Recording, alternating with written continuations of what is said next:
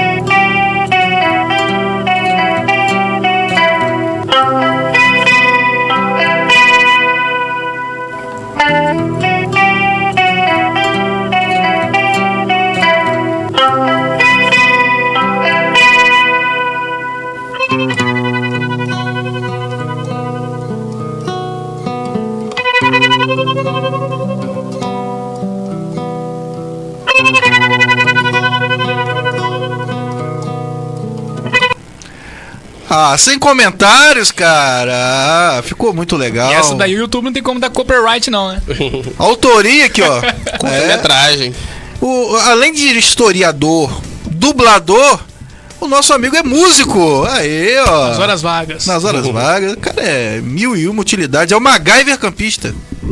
Podia estar a minha cara lá no rosto da 1001, né? E aí, o meu amigo Matheus, a gente vai falar sobre esses assuntos, por onde que começaremos? Por onde vocês quiserem, né? Vamos lá. Você que Pelo manda, começo. Pelo começo do Eu- começo, Eu, aqui né? só escuto. Então vamos lá. A Guerra do Paraguai, né, pessoal? A Guerra do Paraguai é um evento que eu estava até conversando com o Ricardo antes da gente decidir. A gente sempre tem uma curta resenha para ver o que, o que falar, se a gente não vai falar mais do mesmo. Mas fazendo uma pequena pesquisa, eu no YouTube eu vi alguns vídeos sobre a Guerra do Paraguai, mais precisamente ali do Saldanha da Gama, não especificamente da Guerra do Paraguai. A Guerra do Paraguai foi mais um episódio na vida desse almirante, desse militar. Aí te- teve também do, do Capitão Deodoro, que foi feito um mini documentário de uns 20 minutos da Câmara, né, daqui de Campos, está no YouTube para quem quiser ver. E ninguém fala mais nada sobre o que aconteceu realmente em Campos, como é que o povo ficou, se o povo se mobilizou, se o povo não se mobilizou, se o povo abraçou a guerra ou não. E é basicamente a gente vai falar ao grosso aqui da guerra, mas a gente vai é, entrar também um pouco no assunto de Campos, né? Então, pessoal, para falar sobre a guerra do Paraguai, a gente tem que voltar lá pro século XIX. Mais uma vez, a gente tan- tanto revisita o século XIX, né? Vamos retornar de novo lá pro Brasil Império e começar ali mais ou menos a analisar o período diplomático, é, de tensão diplomática na área do Prata. Para quem não sabe, a área do Prata é um encontro de vários rios que tem no sul do país. Né? Tem o Rio Paraná, tem o Rio Paraguai e também tem um outro rio agora que eu não estou lembrado o nome, mas são rios importantíssimos, tanto para o Brasil, naquela época ainda é, tem Porto de Montevidéu fica lá, o de Buenos Aires, ali rola muita troca comercial, é exportação, importação, e não era diferente no século XIX. Só que aquela área ali é, interessava muito ao Brasil, interessava muito para a Argentina, interessava muito para o Uruguai e interessava muito também para o Paraguai. Então ali nós tínhamos ali uns quatro países brigando naquela ocasião pela hegemonia daquela área. No caso específico do Paraguai, não era nem uma luta por hegemonia, uma luta por sobrevivência, porque o Paraguai, se a gente for analisar o mapa da América do Sul, é um país que está a mais ali no interior do continente sul-americano, né? E aí ele precisava realmente ter ali uma influência, ele precisava ter parcerias políticas que garantisse ali a passagem dos produtos paraguaios, né? E na origem, esse vai ser o problema que vai ocasionar a guerra do Paraguai. É, a Argentina, naquela época ali, mais, 10 anos antes, a guerra ela acontece em Estoura, em 1865. Se alguém tiver alguma pergunta também pode deixar aí nos comentários. Tem até gente comentando. Quer dar um alô pro pessoal? É, vamos começar aí pela galera do Facebook, né? Meu amigo aí, Billy Viana, dando boa noite. Grande Billy, amigo nosso. Ricardo Cris e meu passageiro ocasional do mototáxi é Matheus Alvarenga aí, ó. É, eu peguei, ele- peguei ele aí no. Saindo do liceu, tava Pegou, dando pegou, pegou ele por trás, né? Tive que pegar na ele moto. por trás lá na moto lá. Coragem de andar com esse menino. hein? Rapaz, suicida. Depois que eu fui reparar que era ele, cara, porque não tava se reparasse antes não ia, né? É, se Nossa, reparasse é. antes, eu ia pensar ali algumas vezes, né? É. Que é o Freitas, boa noite, que é minha esposa. Júnior Lopes, boa noite, meninos. O menino só tem aqui Boa ele, noite, né? Júnior Lopes é minha mãe. É, menino só tem 26 anos, né? é, só que o Cris já passou dos 30, né? Mas eu também não Passei. sou jovem demais, né? Já tô É, entrando no caminho da... Você é Porque precoce. diz que cara. adulto jovem é até 25 anos, né? Dizem, né? Eu não sei. Eles estão- mudando essa, né, essa escala. Tem mais alguém aí? É, ó, no YouTube, meu amigo Gildo, grande Gildo, já teve duas vezes aqui conosco e dizendo: Gente boa. assunto muito interessante. Esse Gildo ele gosta muito de história. Gil Então também eu é uma enciclopédia. É, né? vocês iam gostar muito de conversar, cara. Então, isso. pô, já que ele não tá aqui hoje, né? A gente pode marcar uma É, que oportunidade. conhecesse o Gildo. Talvez até. Será É, que você não lembra? Já devo ter assistido. Que Gildo, ele é escritor, ele é músico, entendeu? Ele Ator. foi soldado, ator. Ele, cara, eu não sei o que o Gildo não sabe fazer. Que o cara faz tudo. Ele vai estar com a gente, pode Escritor. comentar. pode comentar, ajudar a gente Nossa, também aí. Vai seria ser uma muito honra. legal. Seria melhor se ele estivesse aqui, mas já que está virtualmente, vamos contemplar a presença do Gildo. Um abraço, Gildo. Olha, ó, ó, sua esposa vai ficar com ciúme. Tem uma aluna sua assistindo, a Dayana Barreto, assistindo meu professor preferido. E a sorte que é ela mesma. Nossa, Não, porque o telefone ia tocar. Você acha que se fosse outro aqui, ele- ela ia deixar? você tá namorando a aluna, cara? Tá igual o professor é, Girafales? não, não, não. Ah, não, o professor Girafales pegava a mãe do aluno, é diferente. Rapaz, olha o ECA aí, gente. Olha o. Vocês estão falando. Não, a aluna é maior de idade. Polícia Federal. Brincadeira aí.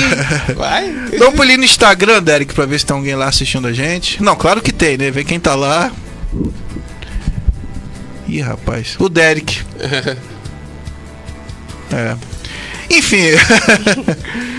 É, é, é, o, o, o Matheus, eu acho interessante esse tema porque eu, por exemplo, eu vi muito pouco sobre guerra do Paraguai na escola.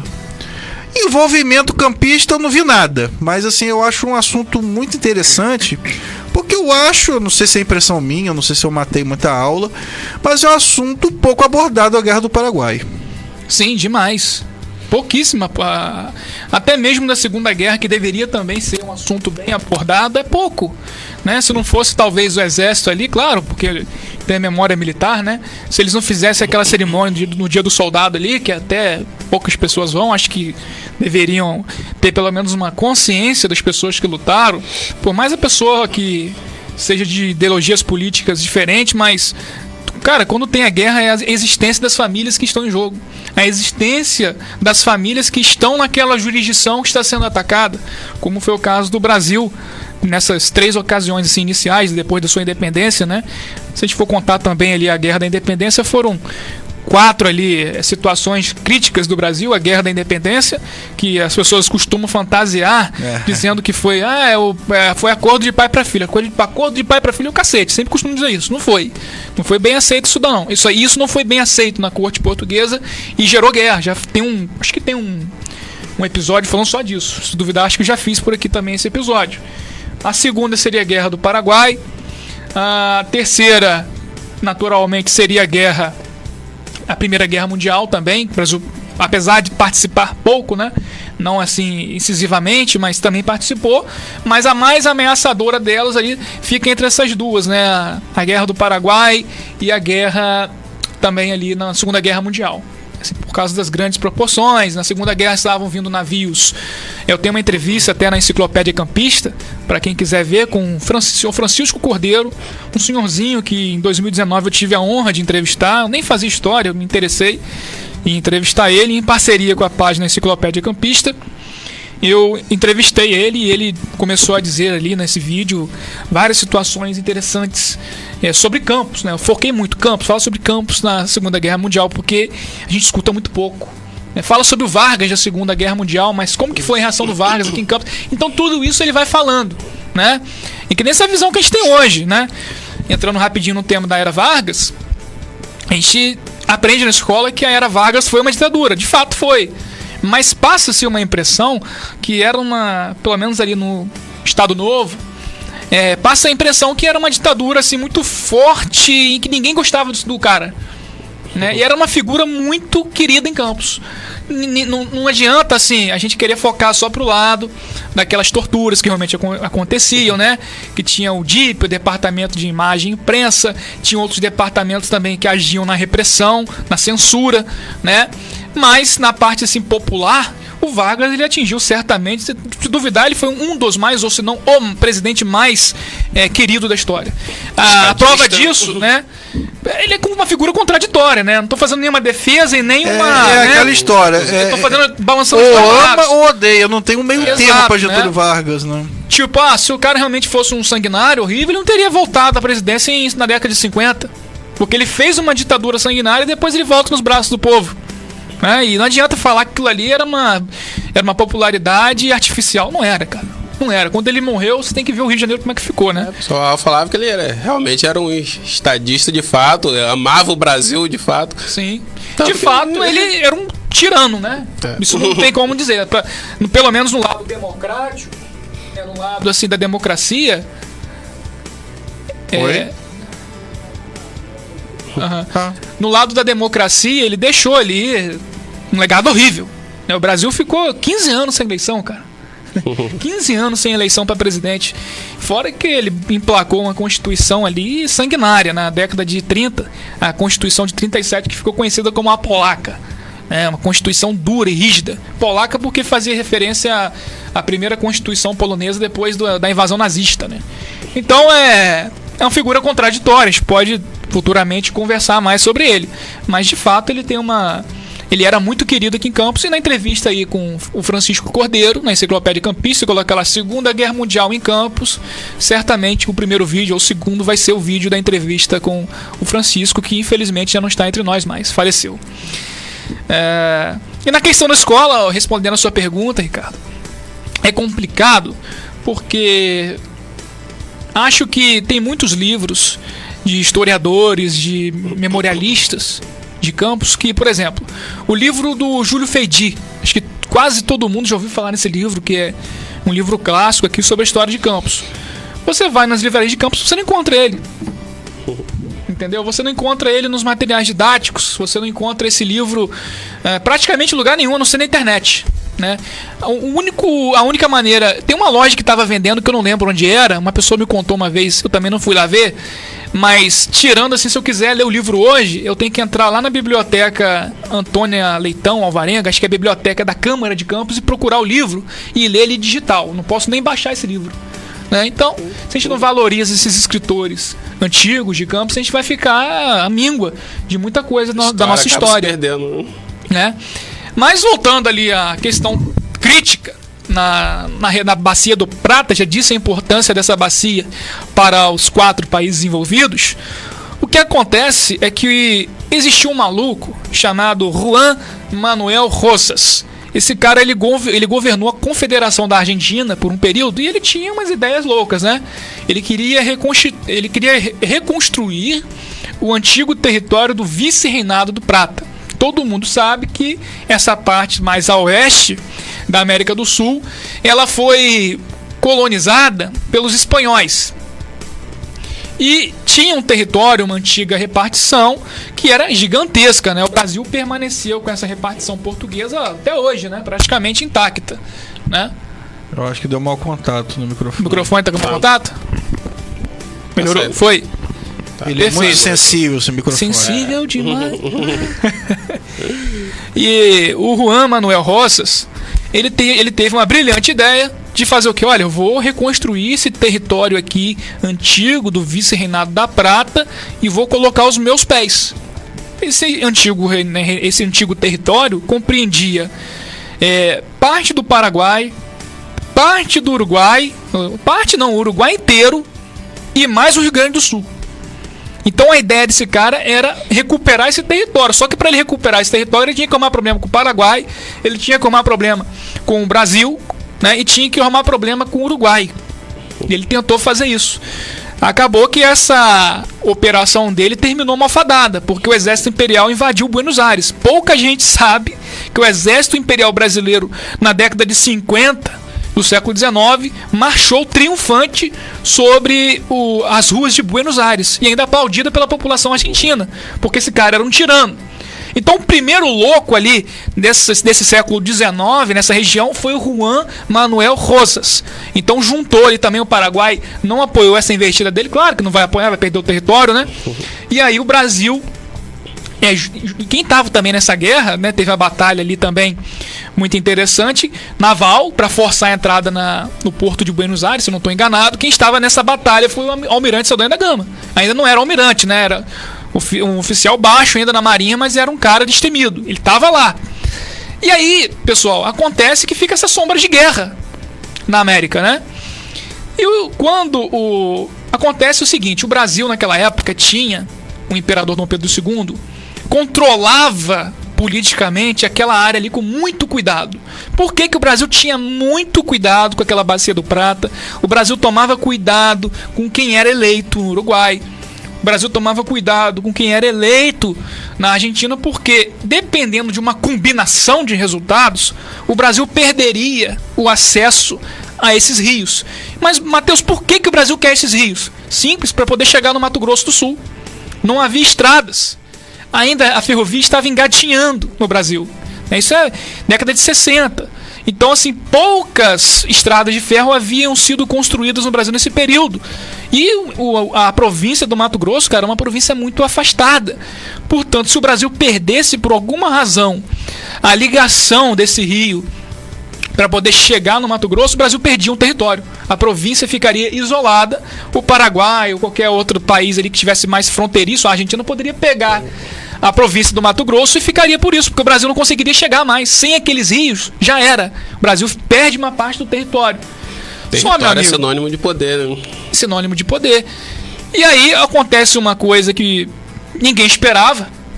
É, no Uruguai, um presidente do partido Blanco vence. É, e também na Argentina, um parceiro desse presidente também vence. Né? O que acontece é óbvio. Esse presidente do Uruguai, o da Argentina era o Aguirre. Do Uruguai eu vou tentar lembrar o nome. Ele foi, foi eleito, ganhou lá. E ele tinha boas ligações com o Paraguai. E eles tinham uma situação de querer praticar ali uma hegemonia naquela, naquela, naquele território da Prata. E o Brasil ficou de olho naquilo. Certo? E o. Falhou de novo? Agora voltou, né? Vou até evitar encostar. E o Brasil estava de olho naquela situação com muito cuidado, que eu já expliquei qual seria a consequência.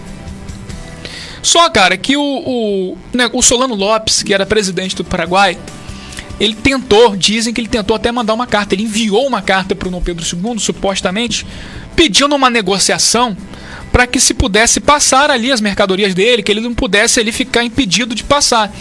E o Dom Pedro II não respondeu nada para ele. E o Dom Pedro II, vendo que se formaram dois inimigos do Império na Argentina e no Uruguai, o que, que ele faz? Ele dá, ele, ele incentiva o partido rival, o Colorado, dos dois países, a darem um golpe de Estado e tirarem esses dois presidentes para colocarem ali parceiros dele. E o Brasil injetou dinheiro no Uruguai. Quem jogou dinheiro no Uruguai para financiar esse golpe de Estado, esse levante armado, foi o Barão de Mauá. O Barão de que emprestou dinheiro para que se ocorresse um golpe de Estado no, no Uruguai. E aí, quando isso acontece, o Solano Lopes ele fica pé da vida. Porque no, no, na Argentina é colocado o Bartolomeu Mitre, parceirão do Dom Pedro II. E no Uruguai é colocado o Venâncio Flores.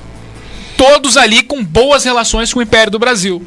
E com uma relação não muito amistosa com o Paraguai. O Paraguai, muitos historiadores dizem que por questão de sobrevivência teve que atacar.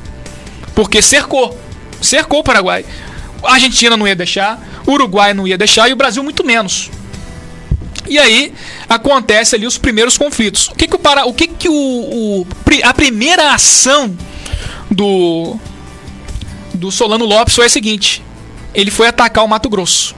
Ele invadiu o território do Mato Grosso. Tem até aquelas imagens no começo ali, se não me engano era da Batalha do Tuiuti, mas essas imagens são do documentário uh, The History. Né? E tem também essa imagem célebre aí, se não me engano, era do Pedro Américo, da Batalha Naval do Riachuelo. E aí ele invade o Mato Grosso do Sul e não bastante, ele aprisiona, bota na cadeia o presidente da província do Mato Grosso, que seria o governador do estado do Mato Grosso. Ele sequestra o cara, ele prende o cara e deixa o cara morrer de fome na cadeia, e ele morre mesmo lá de fome na cadeia. E aí o Brasil demorou, cara. Outras partes do Brasil demorou para saber o que, que, estava acontecendo no Mato Grosso. expliquei o motivo. Não tinha zap zap, não tinha telefone, Isolado. não tinha telégrafo. Então se chegava, geralmente, as notícias no, ou em barcos, né? Ou ni, nas costas de, um, de, uma mula. E aí, quando a notícia chega no Rio de Janeiro, cara, todo mundo fica apreensivo porque haviam notícias de saques nas cidades é, fronteiriças ali o Paraguai. O Paraguai realmente invadiu, tirou a bandeira do Brasil dos pavilhões, invadiram os fortes de lá, né, que estavam muito também mal guarnecidos. O Brasil não estava preparado, o Brasil não tinha um exército. Para se ter noção de números, o Brasil tinha naquela ocasião, alguns historiadores debatem entre 15 a 20 mil soldados militares ali prestando serviço naquela época. Só que o Paraguai, cara, subestimaram o Paraguai. Porque o Paraguai ele estava formando uma máquina de guerra, não vou exagerar, mas quase que a mesma jogada do Hitler quando ele ficou lá na, naquele período antes da guerra da, da Segunda Guerra Mundial, antes dele invadir a Polônia e começar as invasões na, na Alemanha, ele ficou fazendo o quê? Investindo em tecnologia militar. Só depois que ele conseguiu um grande arsenal, ele conseguiu vários equipamentos, tecnologias e, e, soldados, que ele dá um ataque surpresa. Então a Europa ficou de queixo caído com aquela máquina de guerra alemã. A mesma coisa fez o Paraguai, sorrateiramente. Né? Eles tinham 60 mil homens treinados, bem armados e preparados para a guerra. Então, quando ocorre essa invasão, o Brasil estava desguarnecido, não tinha como. Só que o problema, a loucura, gente, do, do Solano Lopes é que ele, além de matar o chefe da província, daquela região na época, ele também promoveu estupro, não vou falar a palavra estupro, abusos sexuais contra mulheres, saque de joias. Foi uma humilhação muito grande que o Brasil sofreu. E aí, o que, que ele vai fazer? Agora eu vou invadir o Rio Grande do Sul. Tudo isso, ele queria fazer uma espécie de chantagem para o imperador sentar com ele e negociar achando que o Brasil poderia negociar com ele. Não, peraí, peraí, peraí, cara. Vamos conversar. Você quer para o mar? Vamos negociar aqui ó, os impostos, os alfandegários, pá. Nada disso foi feito. Ele invadiu o Rio Grande do Sul. Só que aí foi um, talvez o principal, ou um dos grandes erros do, do, do, do caso do Solano Lopes. Porque para invadir o Rio Grande do Sul ele tinha que passar pela Argentina. Então ele pediu para poder passar na Argentina, foi negado por Bartolomeu Mitre.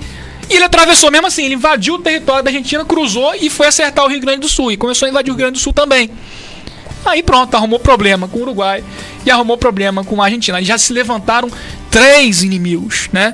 O Uruguai tinha uma vida civil muito bagunçada, não tinha também muitos, é, muito exército, não tinha muitos homens para poder fornecer. A Argentina, cara, é um caso a se pensar porque a Argentina passava por um momento de crise nacional. Porque, na verdade, nem é crise nacional, porque era discutido exatamente o que é a nacionalidade argentina. Porque, por exemplo, tinha duas províncias a província de Corrientes e Entre Rios, essas províncias praticamente brigavam entre si. E quando se falava em se subordinar ao poder de Buenos Aires, essas províncias elas mostravam resistência. Então a questão de nacionalismo, lutar pela Argentina, estava muito embrionário ainda. Lutar porque a Argentina, que lutar pela Argentina, eu vou lutar por Entre Rios, eu vou lutar por Corrientes, eu não vou lutar por que a gente, que pata Argentina é essa? Então também tiveram problema. A Argentina teve problemas para poder alocar homens para poder enviar para guerra. Muitos foram enviados ali na base das correntes, puxados, obrigados a poderem servir. O Brasil, por sua vez, tinha 20 mil homens e, cara, não tinha como. O Brasil tinha que é, trazer mais homens, a, ganhar mais homens, armamentos e munições para poder combater na guerra. Não estava preparado. E uma coisa interessante: uh, há relatos de corrupção de generais, né, de gente de alta patente naquela parte da fronteiriça do, da, do sul do Brasil. Porque a corte enviava mensalmente os soldos, os salários, os mantimentos para se manter aquelas, aquelas bases militares no sul. Só que existiam relatos ali de info informações que aquele dinheiro era extraviado. Por exemplo, em tal fortificação tem 100 homens, mentira, tem 50 o soldo dos supostos outros 50 homens vai para o bolso dos líderes. E sabe o que aconteceu com esses líderes militares? Nada. Pelo contrário, o Rio de Janeiro mandou mais dinheiro para esses caras para eles poderem comprar cavalos. E, gente, rolou superfaturamento, rolou muita coisa. Talvez. Desde aquela época o Brasil tivesse um pouco de melhor condições ali Mudou muito poder, não. Né? Então a corrupção rolou ali solta, né? Em Campos, pessoal, agora entrando em Campos, como que isso vai chegar em Campos, né? Tem que falar rapidamente. Os jornais noticiavam tudo. Os jornais, o governo levou essa invasão do Paraguai como se fosse ali, é, foi realmente um ultraje, mas utilizaram disso para poder levantar o nacionalismo, o patriotismo brasileiro que ainda também estava em desenvolvimento. Quando as notícias chegaram em Campos, houve um tumulto desgraçado em Campos, um alvoroço. É, vários homens se prontificaram a servir o, o Brasil. É, tinha gente que mandou escravos, naturalmente, né?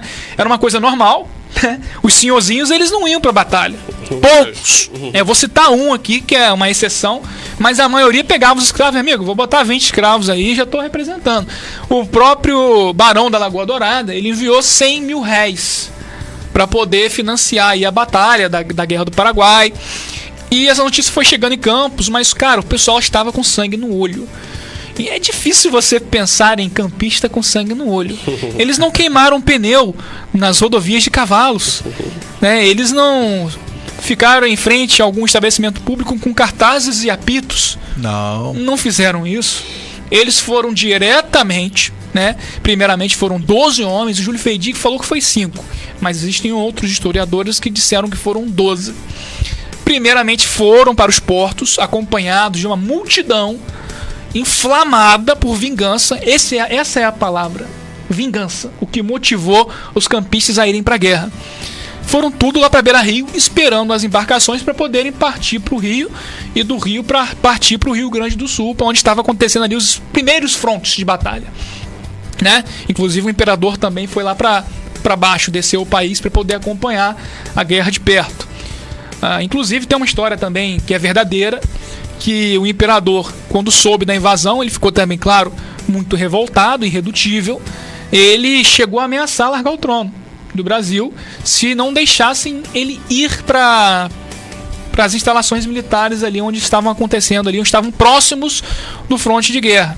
O Caxias mesmo se opôs a ele, o ministério na época não deixou ele ir, e aí ele joga a carta na mesa e fala: se vocês não deixarem eu ir, tudo bem, eu vou renunciar, entrego a coroa do Brasil renuncio para princesa Isabel e é, eu vou para lá como cidadão, ninguém vai me impedir. E aí tiveram que repensar, né? E seria um momento muito de fragilidade pro Brasil perder o imperador naquele momento. E a princesa Isabel tava em lua de mel, cara. Tava com o Conde D na Europa. Né? Então é, todo mundo ficou com medo, porque se ele morresse, o Brasil ia ficar temporariamente ali sem um imperador, sem um monarca. E ele foi mesmo assim. Fez questão de ir. Tem relatos dele também que ele é, ele conheceu lá índios, índios, índios tupi-guarani, ele chamou os caras lá para Ele encontrou um prisioneiro, né? Tava preso, né, pelo exército lá. Quando ele chegou, ele viu aquele cara, ele percebeu que o cara falava tupi-guarani, ele sentou com o cara e começou a conversar tupi-guarani com o cara. Os militares não entendiam nada e ficaram assim, cara, esse cara é prisioneiro. Não, não, não, tô tirando informações com ele aqui, tô conversando com ele. E ele ficou doido porque ele nunca tinha. Ele aprendeu o tupi-guarani, mas ele nunca tinha conversado com um nativo, né? E foi primeira, o primeiro encontro dele ali que ele aproveitou para aquilo, né?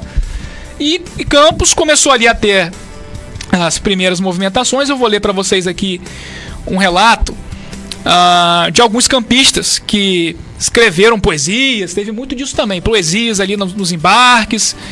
Uh, vou ler aqui para vocês uma, um escrito antigo de 1865, foi em janeiro de 1865 que começaram ali a, a ter ali essa confusão aqui em Campos.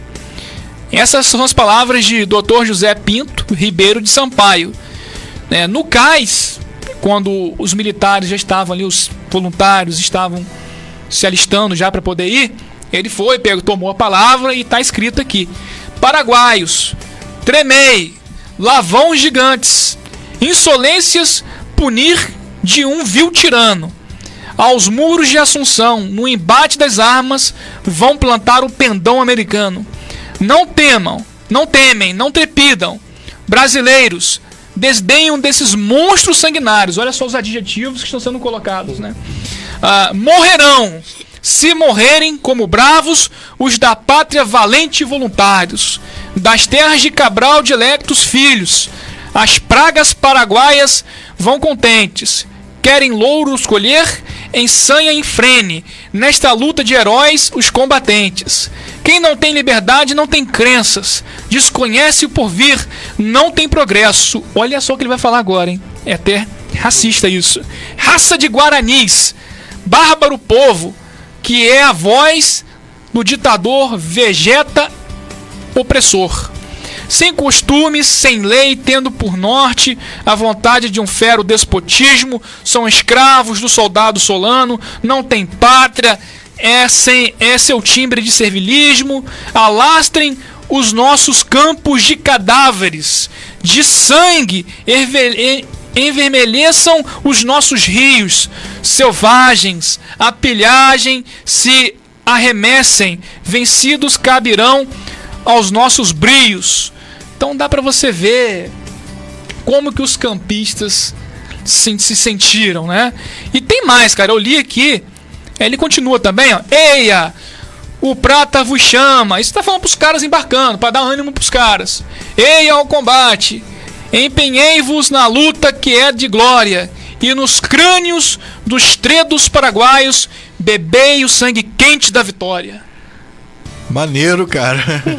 Bem isso, né, cara? É. Nos crânios, bebei é. o sangue Eu tô imaginando a cena aqui, o cara. É, isso foi na Beira Rio ali, cara. Pô, é. Era, é 15 de novembro, na época era Avenida Dom Pedro II. Isso uhum. aconteceu, né? E aí a banda da Guarda Nacional de Campos percorreu as ruas, né? Tocando as musiquinhas. E aí, ó, alguns do que foram: Francisco Antônio Sazon, Sanson, né? Francisco Antônio Sanson, Manuel Teodoro de Almeida Batista. Esse cara é a exceção do que eu falei para você. Esse cara tinha dinheiro. Ele tinha 26, 27 anos. E a mãe dele ofereceu 20 escravos para ir no lugar dele. Ele, não, mamãe, eu preciso ir. Eu vou. E ele foi um capitão que morreu na batalha do Tuiuti, que foi uma batalha sangrenta demais, porque o acampamento brasileiro foi pego de surpresa. É a mesma coisa, né? Tá aqui o acampamento, os paraguaios deixaram é, os brasileiros entrarem, eles instalaram um acampamento primeiro, e um cercou do oeste, outro grupamento cercou do leste, norte e sul. Ou seja, o destacamento brasileiro estava cercado por para... e ainda assim conseguiu fazer uma virada de mesa. Como, agora que vocês observem, né? Um exército totalmente cercado, imagina o que, que eles não tiveram que fazer para virar a mesa. Porque se você está cercado a norte, você não pode avançar, fugir. Se você está cercado a sul, você não pode recuar. Vai fazer o quê? O único, o único jeito foi pegar a espada ali, a arma e partir para cima. Não teve jeito. Né? Ah, aí no dia 9, embarcaram no vapor Séries, mais 11 voluntários, tendo discursado no cais José Martins, quer dizer, tendo discursado no cais, doutor Miranda Pinto e Herédia de Sá. Herédia de Sá era um cara politiqueiro muito conhecido nessa época aqui em Campos. Uh, Teve iluminação de fachadas nas ruas, as casas foram todas iluminadas, teve TD1, teve discurso de diversas naturezas, como vocês puderam acompanhar agora há pouco, né?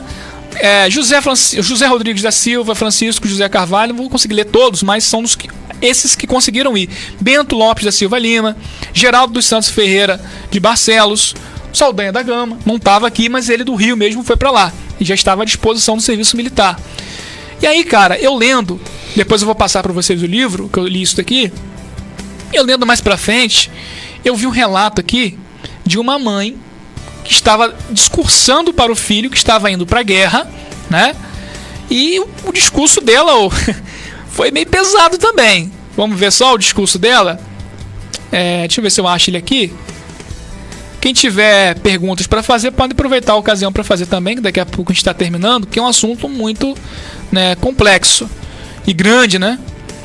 Ah, teve outra pessoa também aqui que fez um verso bonito, mas deixa eu ver se eu acho aqui.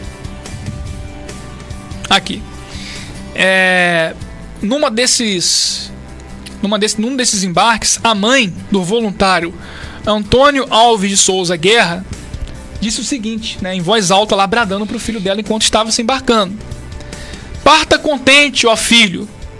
Vá vingar galhardamente a honra e a integridade do império, ameaçados pelos paraguaios. O melhor troféu que lhe puderas trazer da guerra é a roupa salpicada do sangue inimigo e mostre sempre digno de mim e da sua pátria. O filho foi embora com esse discurso, né? Só que meses depois o que que volta do filho? Uma espada enrolada na bandeira. Nossa, era sinistro. E né? uma coisa interessante que vai, até me arrepiei aqui agora. Sinistro. É. é. vários e vários pais, mães, irmãos ficaram tudo ficavam desbruçados ali na beira do rio esperando notícias. Porque Campos não tinha BR-101, ainda não tinha Leopoldina ali fazendo uma ligação muito grande. Então você tinha ali os vapores ainda que Era, é, pelo... Vapor, no caso, eram navios, né? Pequenas vapor, embarcações, ali a vapor, né? Que entravam no Rio Paraíba. E. Enfim, ela O nome dela é Francisca Alves Corrêa de Jesus, né? Era só esse tipo de transporte, cavalo e carroça na época. né? Sim, é. E o trem muito pouco, trem mais ah, pra. é, trem a vapor também. É. Entendeu? Mas é, ela não ficou triste quando ela recebeu a notícia, né? Ela ficou orgulhosa, né? Tristeza, claro que a mãe vai ter, mas ela ficou orgulhosa pelo filho ter morrido em combate, não ter agido de maneira. de patriotismo. É, uma Covarde, tristeza ao mesmo tempo o orgulho, a honra, né, do filho. É. Deu a vida pela, pela pátria, né, pela causa. E engraçado que eu estava na, na escola, dando essa aula, e quando a gente vai conversar isso com os alunos, os alunos, quando a gente fala de guerra, como eu falei no começo, de maneira bem técnica, né, eu tive que explicar a parte política ali daquela coisa, o, o adolescente ele não tem paciência. Ele vai logo pegar no celular e vai começar ali a digitar algumas coisas. Só que quando eu costumo dar aula, né, eu tento trazer um pouco de emoção. Claro que a emoção ali não é para fazer o aluno chorar, não é para fazer o aluno se de- alertar o aluno, deixar o aluno agitado, nada disso. Porque você pode reparar, a gente só grava aquilo que tem emoção. Você gravou a última vez que você tomou café? Ou você entrou no banheiro? A mente não consegue gravar esse tipo de coisa. Você vai ter que pensar e. Sabe, porque é difícil você. Ah, a última vez que você. É muito mecânico, né? É algo É. muito normal. Última, assim. você lembra o que, que você fez em, sei lá, dia 20 de janeiro, dia 20 de, de janeiro? Qual padaria que você foi? O que, que você comeu no café da manhã? Eu sempre vou na boutique do pão, mas É. nesse dia certo Entendeu? Mas o que, que você não. comprou? Entendeu? Então, assim, são coisas que não ficam guardadas na memória, porque eu tenho emoção. Qual é a emoção de você ir pra rua ali e ir na Não, padaria? e, e é verdade, porque assim, Corriqueiro. a- as coisas importantes, né, da minha vida, eu, eu- eu sei dia, mês, ano, eu sei tudo Exatamente. com detalhes, assim. né? Isso, isso é uma boa, pelo menos eu enxergo, não sei como é que outros pedagogos vão enxergar isso, eu, eu vejo como uma boa alternativa. Claro que dosada à medida da emoção que você vai proporcionar a esse. Mas eles verem coisa pior, eles assistem Netflix ali. é, isso não vai ser nada perto do que eles já veem, né? É. Mas tudo bem. Ah, isso ajuda, de certa forma, a memorizar. Então, quando eu comecei a falar isso, eu percebi que a sala tava meio assim. Pra Tá baixo. dar um up, é, né? Um- um eu falei, pessoal, galera." eu tive que chegar e descer ali na. na- vou- não dei porrada em mesa, não fiz nada disso. tem, professor que você tá lá abaixado ali, Oh, o cara vai lá dar uma pancada na mesa que você acha que o mundo tá acabando. Pula na hora. Você volta sem alma pro corpo, né? é, rapaz. Já até aconteceu isso com você, né? Já. Quem não- Então, aí eu comecei falando, pessoal, vocês sabem o que que é uma guerra? Aí, aí alguns levantaram a cabeça. Gente, vou explicar pra você. Falei exatamente tudo isso. Imagine o sofrimento de uma mãe esperar num porto a notícia de um filho amado que foi morto, que só voltou a espada e uma bandeira. Aí aos pouquinhos eles foram se sentindo conectados com aquela emoção que a história proporciona, que não é eu que estou inventando, não é romantismo, Não, isso está escrito, fato real. né? Fatos reais que proporcionam emoção ao aluno, o aluno vai lembrar disso, cara. Né? E, o- e nesse dia eu levei até uma moeda do Império pra eles. Né? De- Deixei uma moeda rolando na sala. Então eles vão lembrar, eu creio eu, que a maioria vai lembrar muito bem disso. Ah, tá, Guerra do Paraguai, que eu tive que falar do José Martins Pinheiro, e falei o que, que, ele- que, que ele fez pra Campos. Aí eu falei da doação que ele deu, que era 100 mil reais na época, uma fortuna.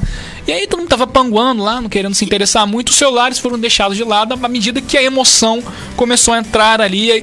Pessoal, você sabe o que que é uma guerra? É, pô, você tem um irmão que você ama muito, o cara vai pra guerra e só volta a espada dele cheia de sangue com uma bandeira enrolada. O que, que vocês vão sentir? Raiva? Exatamente, esse é o sentimento que o campista teve que se- lidar naquele momento, né? Ah, e aí, pessoal, tem outros ainda, outros relatos aqui, vou tentar ler outro de maneira curta. Já ouviu falar de um cara chamado Teixeira de Melo? Eu já ouvi. Nome de rua, né? Doutor Teixeira de Melo. Ah, ele também escreveu outro- o versos, né? E botou ao Paraguai. O Brasil vai fazer de um povo escravo um povo livre. A algema brutalista, a algema brutaliza. Horda de vis sicários, palavras dificílimas, né? Horda de vis sicários Vocabulário nível hard. ainda beijam a própria mão férrea que os tiraniza, né? a mão de ferro do tirano. Vai dar uma lição tremenda ao déspota, se referindo ao Solano, que o povo à escravidão contente guia, e, o, e ao Grêmio das Nações chamar o escravo que adora a escravidão e a tirania.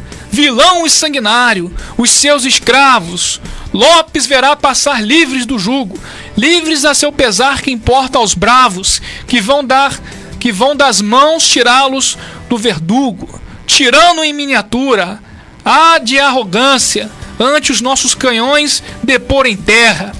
A guerra, valentes paladinos, da luz, da liberdade, a guerra, a guerra, a guerra. Imagina isso, esse discurso lá, os caras com a espada na mão esperando ali em vez de embarcar. Nossa, loucura, né, cara? É. Aquela motivação, aquela adrenalina ali. E aí, pessoal, pra chegar na fase final, tá encerrando, né? Temos quantos minutos mais ou menos pra eu poder sintetizar tudo? De- Fala aí. Derek. Sete minutos? Sete, Sete minutos. minutinhos. Vou tentar finalizar a Guerra do Paraguai em sete minutos. Me Nossa. perdoem que vai faltar coisa. Ah, então, como o rio, os rios eram importantes para o Paraguai, a Marinha Brasileira em 1865 foi logo tratar de fazer o quê? Bloquear. Porque não vai conseguir arma, não vai conseguir mantimento, vamos isolar e sufocar economica- economicamente o Paraguai. E aí foi lá a Marinha do Brasil com um cara. Esse aqui só é, é- Sensível. esse aqui eu não posso falar essa palavra porque o que a gente fala mulher de, né, só funciona na na barra da. O pessoal não fala isso? Era o ditado.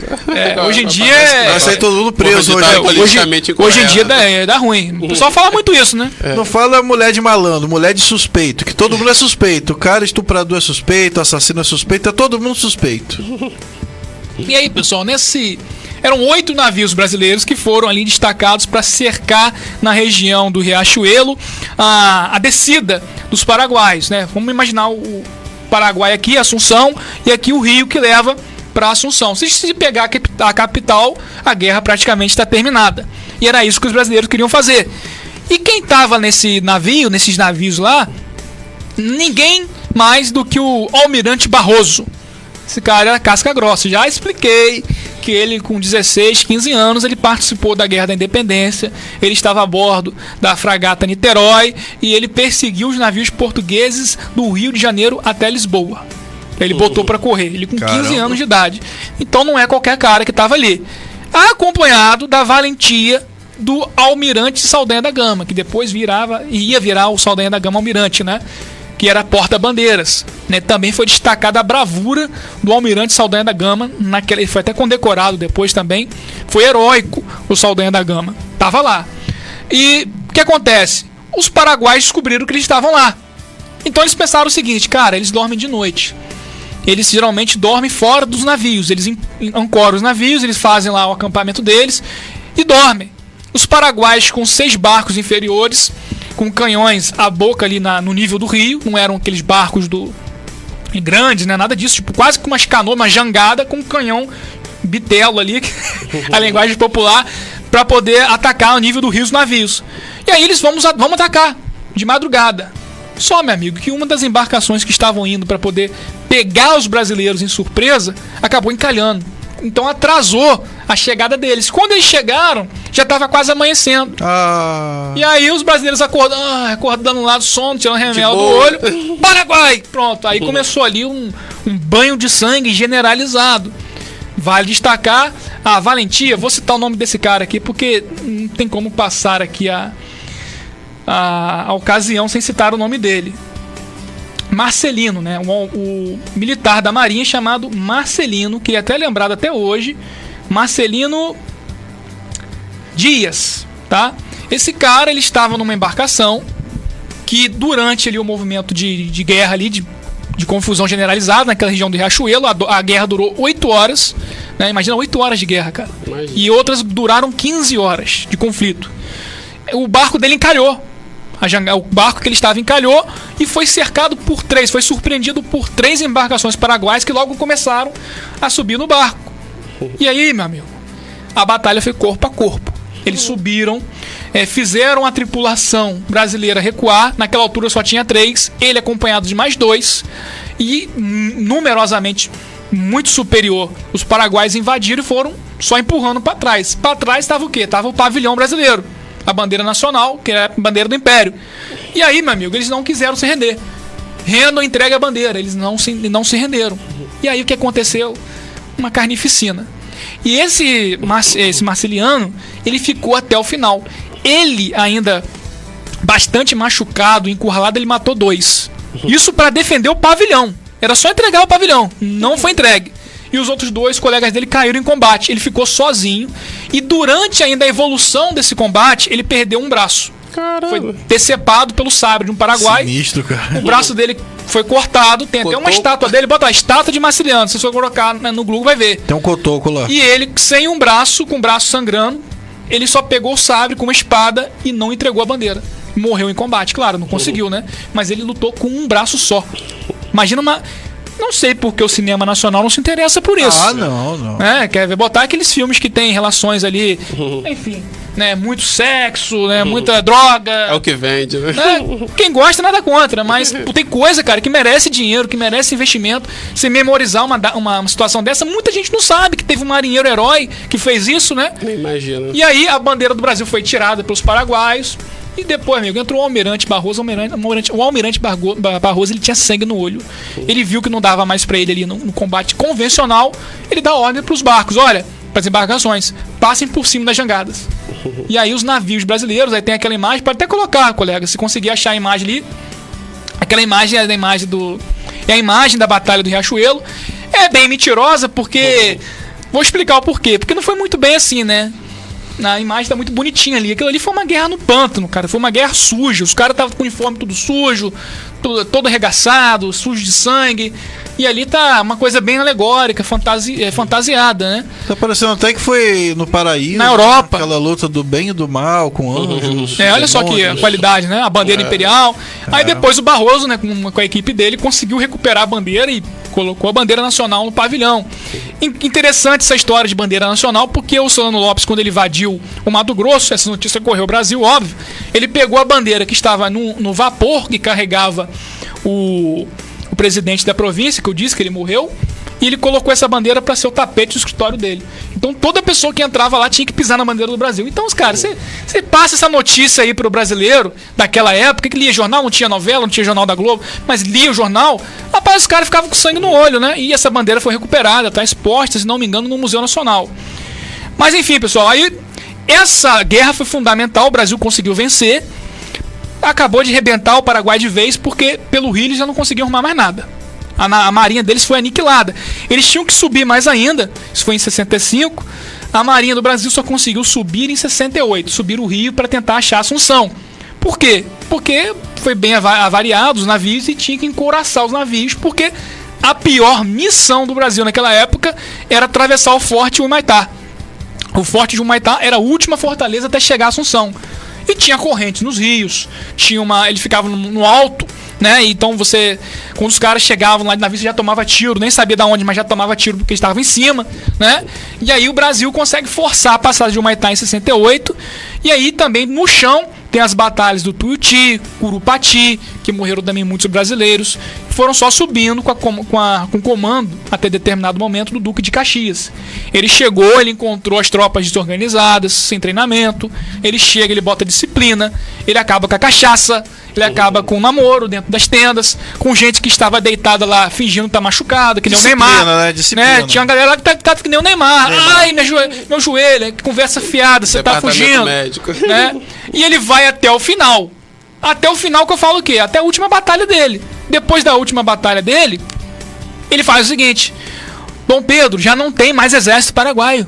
Acabou. O Solano não entregou o osso. Não tem mais exército paraguaio. Aniquilamos eles.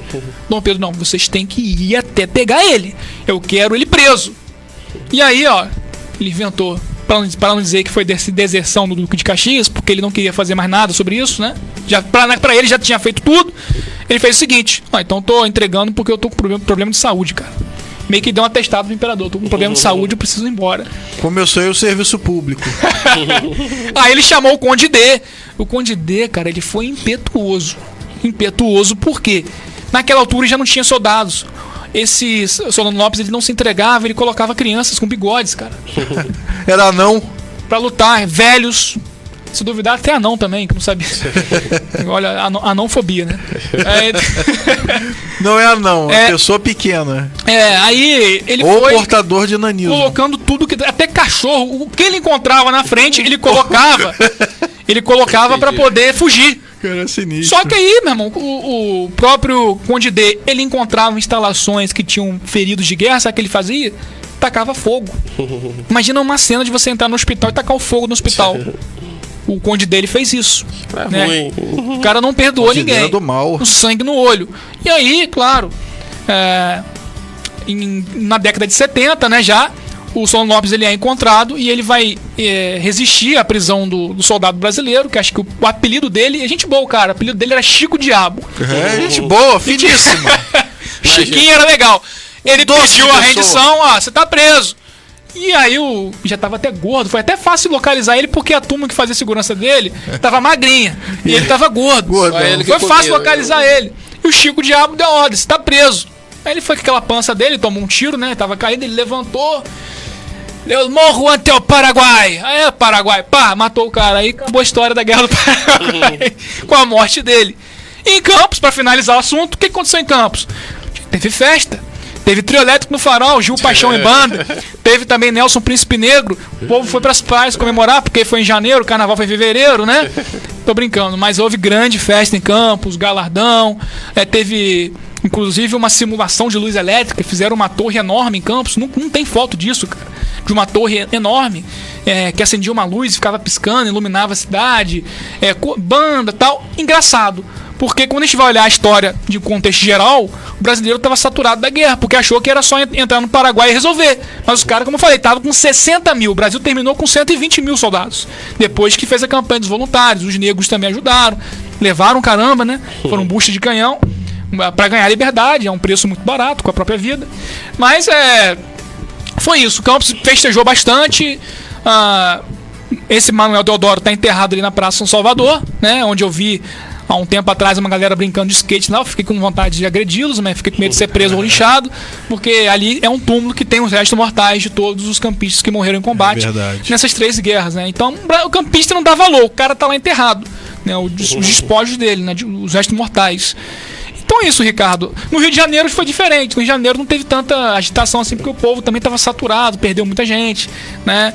Enfim, mas em Campos o pessoal comemorou bem a data. Eu vou falar o livro enquanto a gente vai se despedindo do pessoal, né? Já deu a hora. Passamos. O pessoal comentou mais coisa ali. O José Marques é, bateu palma pra gente. Boa noite, José Marques. Abraço, José. Então, pessoal, quem quiser saber maiores informações, vai ter que ler, vai ter que botar a cara no livro Vai e ter ler. que ler. Memórias Fluminenses, Ciclo Áureo. História do primeiro centenário de Campos de Horácio Souza. Tá?